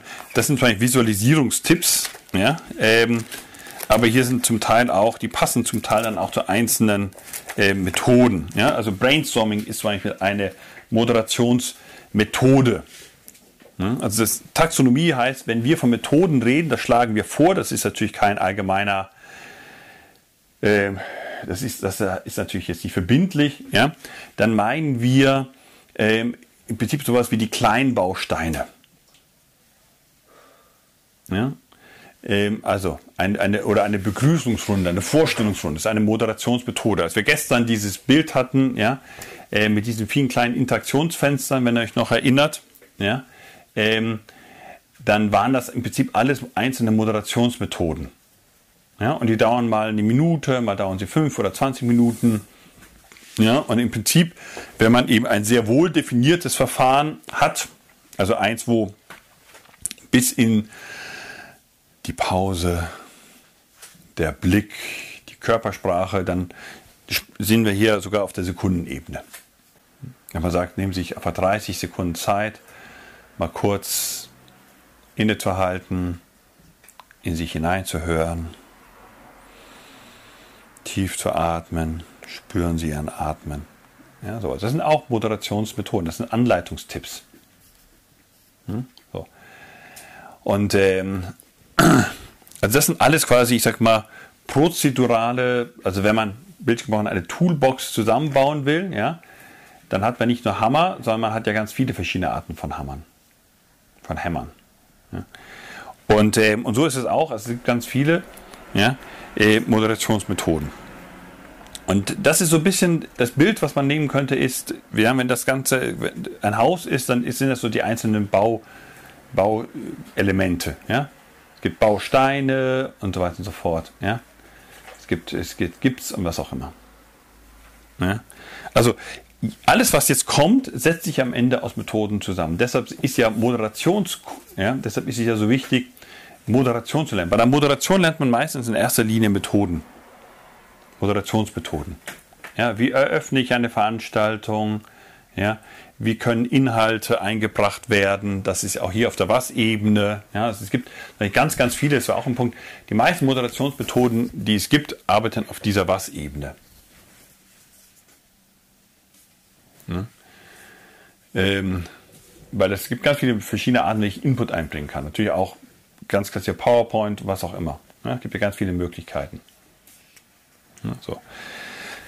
Okay, nächste, ja, ähm, quasi ist, das sind jetzt Formate, die denken und rechnen im Prinzip in Stunden und Tagen. Und wir nennen das Veranstaltungsverfahren.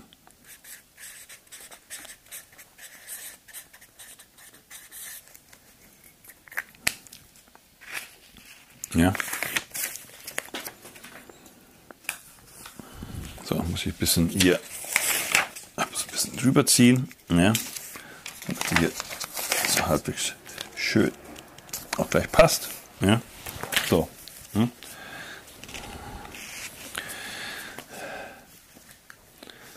Also, ja, ähm, die Planungszelle, von der ich schon sprach. Ja, Verfahren, wo per Zufall Bürger ausgesucht werden, und so weiter und so fort. Ja, dauert üblicherweise drei, vier Tage. So, und im Rahmen dieser drei, vier Tage werden natürlich ganz viele unterschiedliche Moderationsmethoden eingesetzt. Das heißt, damit ich gut solche ja, größeren ja, Ver Verfahren durchführen kann, also solche längerfristigen Verfahren durchführen kann, brauche ich natürlich Methodenkenntnisse. Und es gibt manche Verfahrensbeschreibungen, die, die sagen nichts auf der methodischen Ebene, weil die davon ausgehen, die Leute, die das moderieren, die wissen schon, wie man das macht. Ja, die beschreiben nur grob quasi die Dramaturgie. Ja? Und es gibt manche, die sind ganz detailliert, die beschreiben das ganz genau. Da ist bis hin, wie die beim Open Space, da ist relativ genau beschrieben, genau so muss die Eröffnung stattfinden. Ein großer Kreis und ich gehe diesen Kreis entlang als Moderator und ich gucke die Leute an und spreche ganz bestimmte Worte auf eine bestimmte Art und Weise. Hm. Also, das ist hier der, ja, ähm, der nächste Aspekt. Wir haben hier ganz, ganz viel. Ja? Also seit, weiß ich was, so lange kann ich nicht zurückblicken, aber so was ich so im Eindruck habe, seit den 60er, 70er Jahren, seitdem quasi die Gruppendynamik und andere Aspekte auch sich da immer mehr etabliert haben, auch im pädagogischen Bereich und so weiter und so fort, haben wir ganz, ganz, ganz, ganz viele Methoden, Moderationsmethoden. Ja? Also wenn man nur mal eine Sammlung machen würde von Moderationsmethoden, wie gesagt, Brainstorming, alles Mögliche, kommt, glaube ich, ganz, ganz viel zusammen. Ja? Hier haben wir so seit, ich sag mal, Ende der 70er Jahre, 80er, 90er insbesondere, auch einen großen Boom. Ganz viele Veranstaltungsformate, wie gesagt, Open Space, Future Search, in diesen Büchern sind überwiegend solche Formate drin. Ja.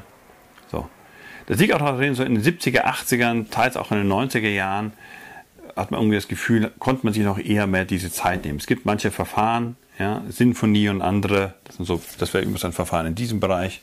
Ja. Ähm, das ist in den 70er Jahren entwickelt worden. Oder andere, da hat man sich auch mal vier Tage, fünf Tage, sechs Tage, zum Teil sieben Tage lang zurückgezogen. Zum Teil die ganze Führungsebene als Führungsklausur. Da gab es noch kein Internet, ja. ähm, noch keine, kein, kein Smartphone und was, ja. Heute ist es ganz interessant, so man, die Leute erwarten heute im Prinzip, dass innerhalb von einem Tag am besten also ohne Übernachtung, ähm, man das alles machen kann. Ja. Ähm, also die, die Bereitschaft und die Fähigkeit, das geht, geht natürlich oft auch äh, familiären, oft auch nicht. Ja, das ist auch noch eine andere Zeit gewesen, wenn man in den 70er, 80er Jahren Veranstaltungen durchgeführt hat, war natürlich das auch oft eher Familienväter, wo die, wo die Frauen zu Hause quasi auf die Kinder aufgepasst haben, wenn die vier Tage weg waren. Ja, ähm, heute ist natürlich mal sagen, ähm, ganz anderes Geschlechterverhältnis. Und äh, da sagen auch viele Mitarbeiter, ich kann jetzt nicht vier Tage weg sein. Ja, da macht mein Partner nicht mit. Ja. Ähm, und ich habe auch keine Oma, die da auf die Kinder aufpasst. Also das sind alles, alles Aspekte, aber es ist ein Problem. Also ich steige jetzt, wie gesagt, ich muss aufpassen, bei der Verfahrensführung nicht zu sehr einzusteigen. Das wäre dann wirklich ein Moderationstraining dann. Ähm, aber ähm, Veränderung braucht Zeit. Wenn ich Leut, will, dass die Leute in ihrem Kopf anfangen, quasi umzudenken, muss ich denen auch ein bisschen Zeit geben.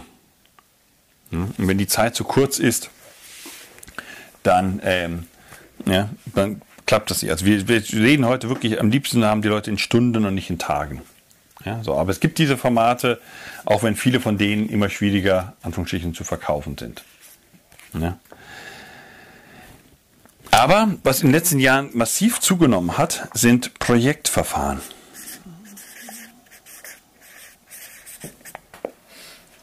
Ja. So. Und Projekte sind ja letztendlich Prozeduren, deren Zeiteinheit ähm, Wochen und Monate sind.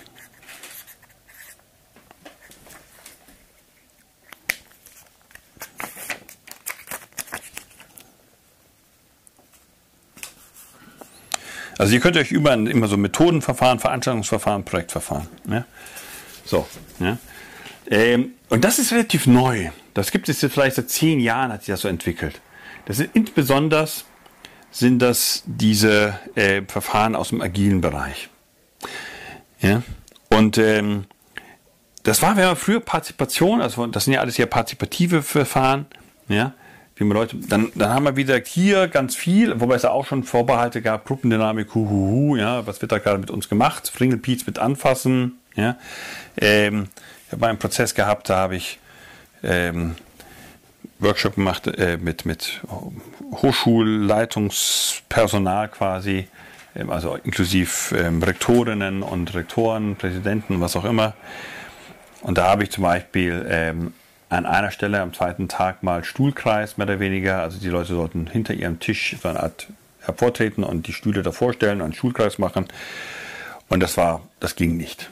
Ja, das, das war für die Professor, gar ein Rektor, der macht keinen Schulkreis. Also, ähm, also selbst so eine primitive Sache, ja. Würde wahrscheinlich heute ein bisschen anders aussehen. Ähm, Im Unternehmen, in Wirtschaft ist es relativ etabliert heute, wobei ich denke mal, die meisten CEOs würden auch sagen, nee, geht nicht. Also man braucht einen ganz großen, fetten Tisch und irgendwie das, keine Ahnung, ja. Ähm, die EU-Staatschefs sich äh, mal treffen zu einem großen Schulkreis, also mal spannend. Ja, so, wir haben ja auch immer diese riesigen großen Tische. Ja. Ähm, also das sind alles übrigens Themen, die prozessologisch, wenn ihr euch erinnert, das Modell gestern beim Rahmen auftauchen. Ja. Sitzordnung, Tischordnung, Tischform, all das, das sind, das sind prozedural hochwichtige Themen. Ja. So, und äh, das war eben so das Projekt. Äh, äh ja, also hier, ja klar, wir machen so kleine Workshops und da kann man so ein bisschen Ringelpiet mit anfassen machen auch, ja, in den 80er Jahren fing man auch an, ah, es ist schick, es ist modern, wir machen auch mal so große ähm, Tagungen, wo die ganze Führungsebene zusammenkommt, drei Tage lang oder fünf Tage lang in der Olympiahalle. Siemens hat das gemacht und solche Sachen, ja, also und äh, aber klar, in dem Moment, wo diese Ebene ging, war es ganz klar, Projekte, da gibt es einen kleinen Projektleiter und der macht das, gibt es klare Hierarchien, ja, gibt es Projektmanagement, Projektpläne, die sind einzuhalten, mit Gantt-Diagrammen und was auch immer. So. Und da ist ganz viel Bewegung reingekommen. Und da tut sie viel. Und äh, die längste Form einer Prozedur äh, zu denken, ist die Form der Organisation. Auch Organisationen sind Verfahren. Es sind nur im Prinzip Verfahren, man könnte auch sagen, die, die vielleicht sogar bewusst kein Verfallsdatum haben. Ja, ich habe trotzdem mal hingeschaut, also eine Organisation denkt eigentlich in Form von Jahren und Jahrzehnten. Ja? Ähm, Organisationen sind im gewissen Sinne sowas wie geronnene Verfahren, wie versteinerte, wie ja, ähm, Prinzip, ja, festgefügte, ja, zu Stein gewordene ähm, Verfahren. Aber sie sind weiterhin Prozeduren. Wo das deutlich wird, ist natürlich im Bereich der Organisationsentwicklung. Und da versucht man ja die Organisationsform im Prinzip weiterzuentwickeln. Und es gibt auch hier in den letzten Jahren auch das gibt schon viel länger, aber so ein bisschen, ich sage mal, dass da wirklich eine größere Bewusstsein, auch eine größere Vielfalt auftaucht, ist erst in den letzten Jahren. Es gibt in den letzten Jahren immer mehr auch Ansätze sogenannter demokratischer oder partizipativer Unternehmensformen. Ja, Holacracy ist ein Beispiel, Soziokratie, Spotify-Modell und so weiter. Ja, das sind also Modelle, wo man sagt, wir wollen wegkommen von diesem hierarchischen ja, also eine ja, ähm, Westerwelle, der ehemalige Generalsekretär der FDP hat das mal, Vorsitzender der FDP hat das mal gesagt, auf jedem Schiff, was dampft und segelt, da gibt es jemand, der das regelt und das bin ich. Ja, das war also dieses klassische Bild noch, eine Organisation, eine Partei, da ging es um Parteivorsitz, ja, also eine Partei als Organisation, das geht nur hierarchisch, da kann oben nur einer sein. Ja? Und dieser einer ist für alles zuständig, für diese drei Komplexitätsdimensionen. Ja? Das heißt, er gibt programmatisch inhaltlich vor, was das Ganze ist. Ja?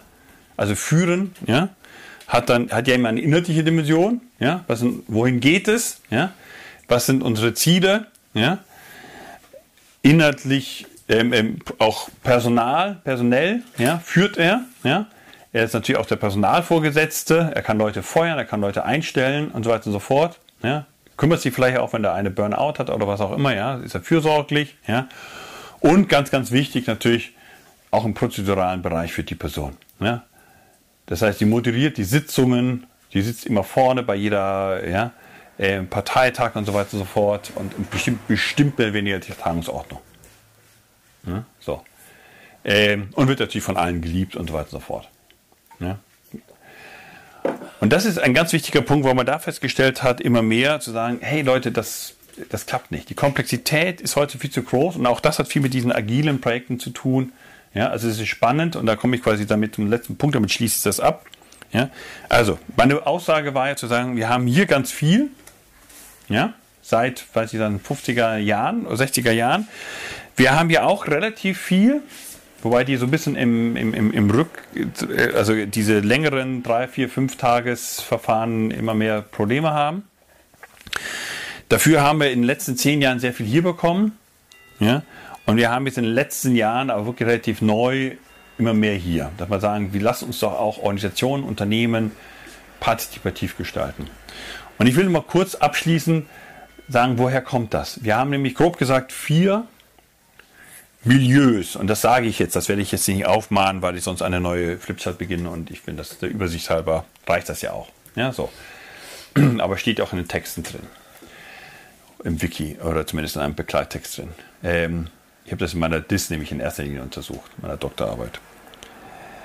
Äh, wir haben, ich habe meine DIS waren es noch drei, weil das schon ein bisschen länger her ist. In der Zwischenzeit haben wir vier Milieus, wo diese neuen Verfahren herkommen. Ich habe ja gesagt, phänomenologisch ja, ist ein Grund für die Protologie, es gibt so viele, 1001 Verfahren. So. Und ich habe gesagt, prozentual gesehen gibt es hier deutlich mehr wie und dort immer weniger. Und wir haben verschiedene Milieus, wo die entstanden sind. Und wir, das eine Milieu, wo die Verfahren herkommen, ist die Pädagogik. Ja. Ganz klassische Pädagogik im Sinne von Kinder- und Jugendlicher, aber auch zunehmend Erwachsenenpädagogik. Sie hat schon länger, aber insbesondere dann in der Nachkriegszeit, insbesondere in den 60er, 70er, 80er Jahren, ja, hat man sich einfach immer mehr gefragt, wie kann ein Unterricht aussehen, ja, oder wie kann Erwachsenenbildung aussehen, äh, wo ich eben mehr mit Gruppenarbeit mache und also wo man sagt immer so from teaching to learning. Ja, also klassische Pädagogik war Lehrbetrieb. Ja, man hat den Lehrer ausgebildet, vielleicht auch ein bisschen, bisschen, bisschen besser aufzutreten, im Notfall hatte er quasi seinen Rohrstock. Ja, so. Und ähm, man hat das eben eingebläut. Ja, und dann hat man gesagt, nein, eigentlich Lernen ist ja etwas, das passiert ja nicht. Der Lehrer kann ja nicht lernen. Ja, die Schüler müssen ja lernen. Und das heißt, nur wenn der Schüler will ja, und fähig ist, also es geht nur intrinsisch. Ja. Ähm, und ähm, das heißt, man hat quasi mehr eine Art schülerzentrierten pädagogischen Ansatz gehabt. Und da sind ganz viele, hier insbesondere Methoden, didaktische Methoden, Gruppenarbeitsmethoden was entstanden. Dann haben wir als zweites Milieu im Prinzip, ja, ähm, haben wir ähm, Entstehungsmilieu äh, die klassische eben Bürgerbeteiligung. Das kam mit den sozialen Bewegungen auf, so in den 80er, 70er und 80er Jahren sehr stark auch eben die Nachhaltigkeits-, ja, Umweltbewegungen und so weiter und so fort, die gesagt haben, hier, ihr erinnert euch, ich habe das vorhin auch argumentiert, habe gesagt, es gab ja auch diese, diese Bewegung dieser normativen Argumentation. Sie sagen, Politik ja, mag zwar funktionieren, aber sie ist nicht nachhaltig. Ja? Und da hat man eben eingefordert, wir wollen mitreden. Wenn eine, ein neues Industriegebiet ausgewiesen wird, wenn eine Straße gebaut wird, wollen wir mitreden. Ob wir überhaupt diese Straße wollen, diese Ausumgehungsstraße, und wenn ja, dass sie nicht gerade durch Naturschutzgebiet gebaut wird. Ja, oder die Anwohner sagen, wir wollen nicht diesen Lärm haben, wir wollen mit eingebunden werden. Ja. Und da ist ganz viel passiert und natürlich auch in diesem Kontext, das ist nicht das gleiche, aber ähnlich ist natürlich auch diese ganze, ich sag mal, das ist sogar noch ein bisschen älter, das ist auch schon in den 50er, 60er Jahren passiert, dieses Community Building, Community Work, ja, also diese Nachbarschaftsarbeit, dass wir festgestellt haben, wir haben Viertel in einer Stadt, wir haben Milieus in einer Stadt, die sind benachteiligt, ja, die sind marginalisiert. Ja, wie können wir die quasi aktivieren, wie können wir die mit einbinden? Ja, so, aber diese, die nehme ich ein bisschen zusammen. Das ist im weitesten Sinne, was ich unter Beteiligungsverfahren subsumieren würde. Da, da ist der Kontext meistens ein urbaner gewesen, ein städtischer. Ja? Und oft, sehr oft ging es um irgendwie Bauen. Ja, und es ging darum, dass quasi Anwohner, Betroffene irgendwie damit eingebunden werden. Ja. Und der dritte ähm, Kontext, das ist die Organisationsentwicklung. Hm im weitesten Sinne. Ja, dass man, auch das ist etwas, ja, Kurt Lewin und so weiter und so fort, beginnt in den 50er Jahren, aber so richtig hat sich das dann auch erst in den 80er, 90er Jahren entwickelt. Ja. Ähm, also partizipative im Unterschied zum Change Management. Das Change Management ist eher top-down. Ja, da holt man sich dann auch eher mal irgendeine von außen eine Agentur rein, die ähm, ja, ähm, macht nicht nur Empfehlungen, sondern die ähm, betreut manchmal auch gleich die Umsetzung. Ja, die, und äh, da haben wir festgestellt, das äh, funktioniert nicht wirklich, macht doch eigentlich viel mehr Sinn, wenn ich eine, wenn ich eine Organisation verändern will, wandeln will, entwickeln will, dass sie noch produktiver ist und noch mehr am Kunden orientiert ist, macht es doch viel mehr Sinn, wenn wir die Mitarbeiter mit einbeziehen. Also ein partizipativer Ansatz, ja, man bindet die Mitarbeiter, man bindet vielleicht sogar Lieferanten, Kunden, was auch immer mit ein. Man bindet das, man denkt, dass das ganze System in den Raum holen. Das ist die große Zeit von diesen Megakonferenzen. Ja? So, wo wirklich 500 oder 1000, 5000, also es gab da richtig riesige Sachen, wo man also quasi ganze ähm, Kongresshallen, Kongresszentren gefüllt hat. Super aufwendige, teure Verfahren. Zum Teil gibt es die immer noch, aber es war so ein Hype. So in den 2000er, 90ern und 2080ern fing es an. Ja? Und ähm, interessanterweise, diese Verfahren kommen dann eher oft aus dem angelsächsischen Bereich. Ja? Im Bereich der Bürgerbeteiligung ist es wirklich komplett international, viel europäisch, viel USA, aber auch in, in, in, in Lateinamerika gibt es auch, ja, in manchen Städten, Porto Alegre und andere, die haben da auch ja, Bürgerhaushaltverfahren, andere, ja. Ähm, Moderationsmethoden auch relativ international, insbesondere aber in USA und, und Nordeuropa. Und ähm, last but not least, das ist der neueste Trend im gewissen Sinne, das sind eben diese agilen ja, Projektmanagement-Verfahren, aber auch diese partizipativen Organisationsverfahren, die kommen überwiegend aus, aus der IT-Entwicklerszene. Ja? Das heißt, Softwareentwickler ja, die ja sowieso oft auch so mit Open Source und anderen Sachen sympathisieren und die oft auch eine sehr starke Position haben, ja, weil die eben begehrt sind und, und, und Sachen machen, die das Management oft nicht versteht. Ja. Die sagen, ihr wollen anders arbeiten.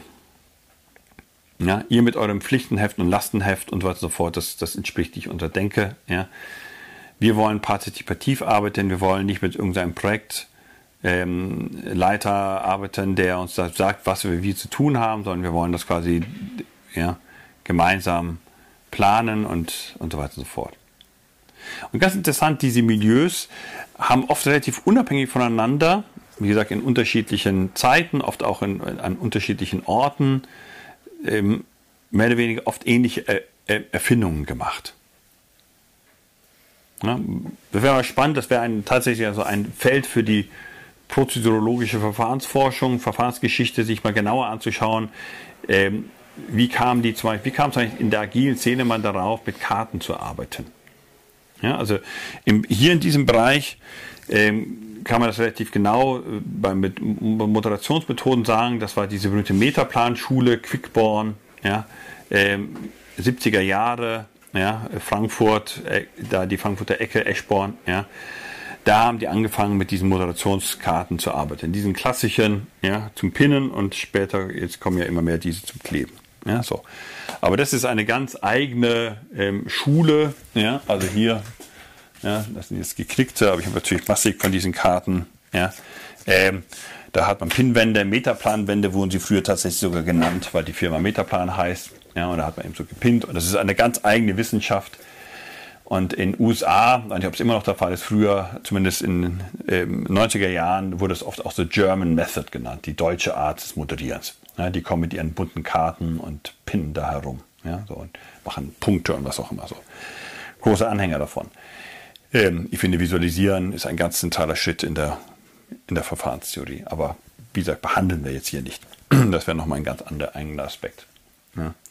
Ähm, und ähm, alles Teil des, wenn man ein Moderationstraining macht, da geht es darum dann. Ähm, und ähm, genau, aber das ist eine ganz interessante Entwicklung, weil tatsächlich bei dem Scrumming zum Beispiel arbeitet man auch mit so kleinen Kärtlein und so weiter und so fort. Und es ist unglaublich hilfreich, ja? Ähm, diese Visualisierung. Ähm, ja, das sind grob gesagt die vier zentralen Milieus, wobei es gibt so eine Art grundlegendes Milieu für alle. Und das hat tatsächlich ganz viele von diesen Entwicklungen und Verfahren haben was mit therapeutischen Ansätzen zu tun, insbesondere mit der Familientherapie, aber auch systemische Therapieformen. Ja? Auch das ist ja eine Entwicklung, die im Prinzip mal sagen, in der Nachkriegszeit angefangen hat. Ähm, und ähm, was so ein bisschen auch die Gruppendynamik und so weiter und so fort, ja, hängt ja auch damit zusammen. Also ich könnte da jetzt weit ausholen, ähm, tue ich jetzt hier nicht. Ähm, ich will einfach nur damit verdeutlichen, diese Fülle an Verfahren, die wir haben, die man hier so ein bisschen nach dem zeitlichen auch unterscheiden kann oder hier einordnen kann in diesen Zeithorizonten oder in ihren quasi wichtigsten ja, Bearbeitungsdimensionen, ähm, ja, haben alle einen Entstehungskontext und da ist sehr viel Bewegung drin. Und die große Frage ist natürlich, in welche Richtung geht die Bewegung? Und ich will damit schließen, diesen taxonomischen Teil. Ähm, die Bewegung geht ganz wesentlich im Augenblick und muss auch gehen von ähm, sehr rationalen, ja, also Wort- und Schriftbasierten Verfahren ja, hin zu haptischen, sinnlichen, ganzheitlichen Verfahren. Hm? Warum? Weil der Mensch einfach viel mehr ist wie Verstand und Intellekt. Ja, weil du mit diesen Verfahren, die überwiegend funktionieren, dass Leute reden und schreiben müssen, einfach auch ganz viel ähm, Teilnehmer benachteiligst. Aber das Entscheidende ist, viele wichtige Ressourcen des Menschen auch nicht erreichst. Ja, und deshalb die sogenannten sublimen, ja, sinnlichen Verfahren, das ist ein ganz großes Thema und man arbeitet heute immer mehr mit Körper, Körperwahrnehmung, ja, mit, mit, mit, mit Emotionen, mit Gefühlen, mit Bewegung, ja, also auch Seminare im Gehen, ja, im Freien, ja, äh, mit Kochen und ich habe selbst eine ganze Fülle von solchen Verfahren entwickelt. Ja. Open Space Kochen zum Beispiel und sowas. Und ich will das einfach nur anbringen, weil wir jetzt diese Unterscheidungsmerkmale bei der Taxonomie hier nicht mehr aufgenommen haben. Ähm, aber wenn man eine umfassende Taxonomie von Verfahren hat, ist das natürlich, so wie ich gestern nur erläutert und ich aufgeschrieben habe, dass diese Wohldefiniert von Verfahren auch eine Rolle spielt. Also wie, wie genau ist es beschrieben, ja, von Philosophie zu Algorithmus. So kann man auch quasi Verfahren unterscheiden nach ihrem, man könnte sagen, Sinnlichkeitsgrad. Ja? Ist es ein Verfahren, was ausschließlich nur vielleicht am Bildschirm stattfindet mit Lesen und Schreiben? Ja? Oder ist es ein Verfahren, was ja, quasi ganz ohne Worte vielleicht sogar auskommt und alle oder den Gesamtmenschen alles gleichzeitig ermöglicht?